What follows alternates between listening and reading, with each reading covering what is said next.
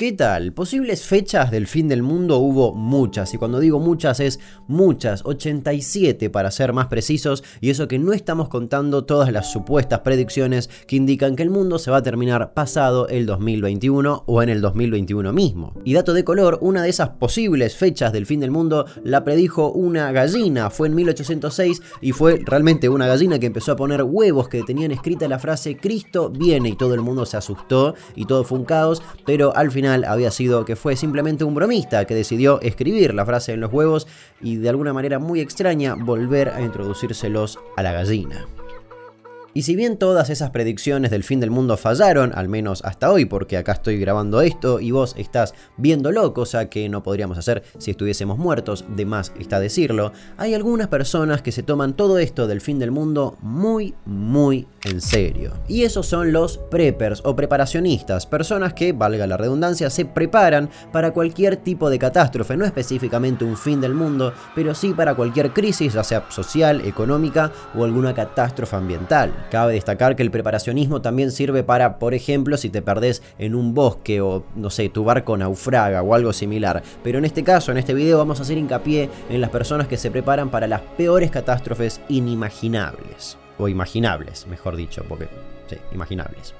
Todo comenzó aproximadamente en 1947, en épocas de la Guerra Fría, cuando diferentes programas de concientización empezaron a promover el uso de búnkeres públicos subterráneos contra bombas atómicas. Tranqui. También se aconsejaba a la gente que construya sus propios refugios subterráneos y hasta había películas infantiles donde una simpatiquísima tortuga te explicaba el peligro y la necesidad de esconderte en caso de que algo te explote al lado, aunque hay una gran diferencia entre una tortuga y una dinamita de dibujito animado y un niño y una bomba atómica. En la década de los 60 todo se empezó a maximizar con la constante tensión entre Estados Unidos y la Unión Soviética y esa posible amenaza de una guerra nuclear y por lo tanto la gente comenzó a prepararse de manera individual, ya no grupal, para el peor de los escenarios. Finalizando los 90 cuando se comenzó a especular que prácticamente las computadoras iban a dominar el mundo y que todo iba a fallar por esa famosa falla I2K y se comenzó a creer que iba a haber cortes de energía mundiales y que iba a haber escasez de alimentos y de gasolina,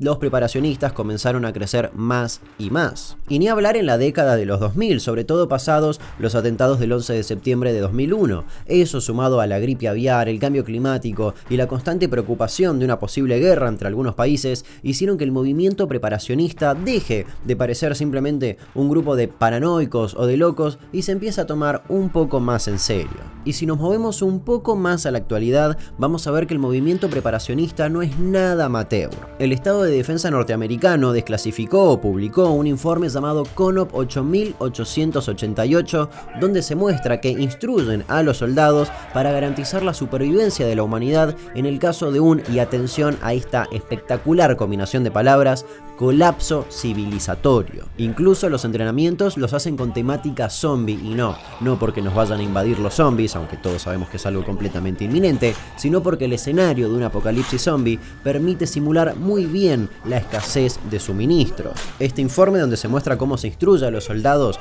para que actúen ante este posible colapso civilizatorio consta de 31 páginas y fue elaborado en 2011 y hasta el día de hoy los soldados entrenan en las afueras de Nebraska. Y si de actualidad hablamos, no podemos no hablar de la pandemia que estamos atravesando. Sin lugar a dudas, esta pandemia aumentó significativamente el número de preparacionistas y tiene muchísimo, muchísimo sentido. Todos vimos en marzo de 2020, cuando todo esto recién arrancaba y no nos imaginábamos ni de cerca lo que se nos venía por delante, a un montón de gente que iba a los supermercados a comprar en enormes cantidades algo tan importante y relevante en un apocalipsis como papel higiénico. Y justamente y fuera de todo chiste, eso del papel higiénico nos demostró que no estamos preparados para absolutamente nada, no tenemos idea qué hacer en caso de una emergencia. Y eso es exactamente lo opuesto a lo que los preparacionistas intentan difundir. Mucha gente durante esta pandemia, al igual que después del huracán Sandy o cualquier otra catástrofe natural, se dio cuenta de que no estaba preparado para absolutamente nada, que no sabía ni siquiera algo tan básico como asegurarse de tener agua en caso de que algo pase. Y es por eso que no hay nada más errado que el estereotipo que se tenía hace algunos años sobre los preppers. Como dije, se los tomaba como paranoicos que estaban constantemente esperando el fin del mundo escondidos en sus búnkeres, pero claramente con el paso del tiempo ya hay suficiente evidencia y experiencias que nos demuestran que todo puede cambiar de un segundo a otro cuando menos lo esperamos. Y es importante estar preparados para esos cambios. Durante los últimos al menos 5 años, ese estereotipo que se tenía de los preparacionistas se fue desvaneciendo y hoy en día son cada vez más las personas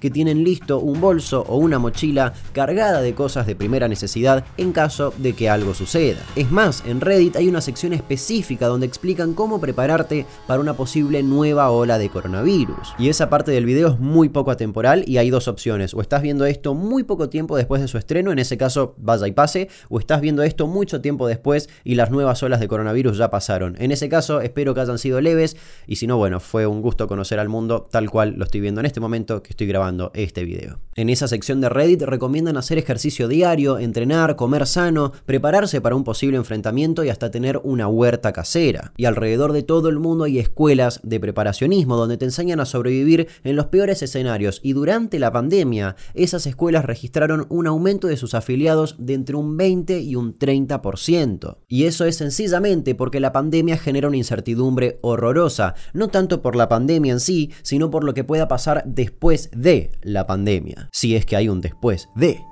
Insisto, esto no tiene nada que ver ni con teorías conspirativas, ni con gente que dice que el mundo se va a terminar mañana, ni con gallinas que ponen huevos que están escritos, sino que tiene que ver con simplemente estar preparados. Por supuesto que un buen prepper también aprende cómo purificar el agua, o atención médica básica, o hasta cómo alimentar dispositivos eléctricos sin acceso a una red eléctrica. Pero bueno, con que tengas una mochila preparada con cosas de primera necesidad, alcanza. Así que ya sabes, podés ir buscando una mochila, bolso, maleta, donde ir poniendo botellas de agua, latas, una linterna, baterías y por supuesto un machete para cuando el apocalipsis zombie inminente llegue hacia nosotros.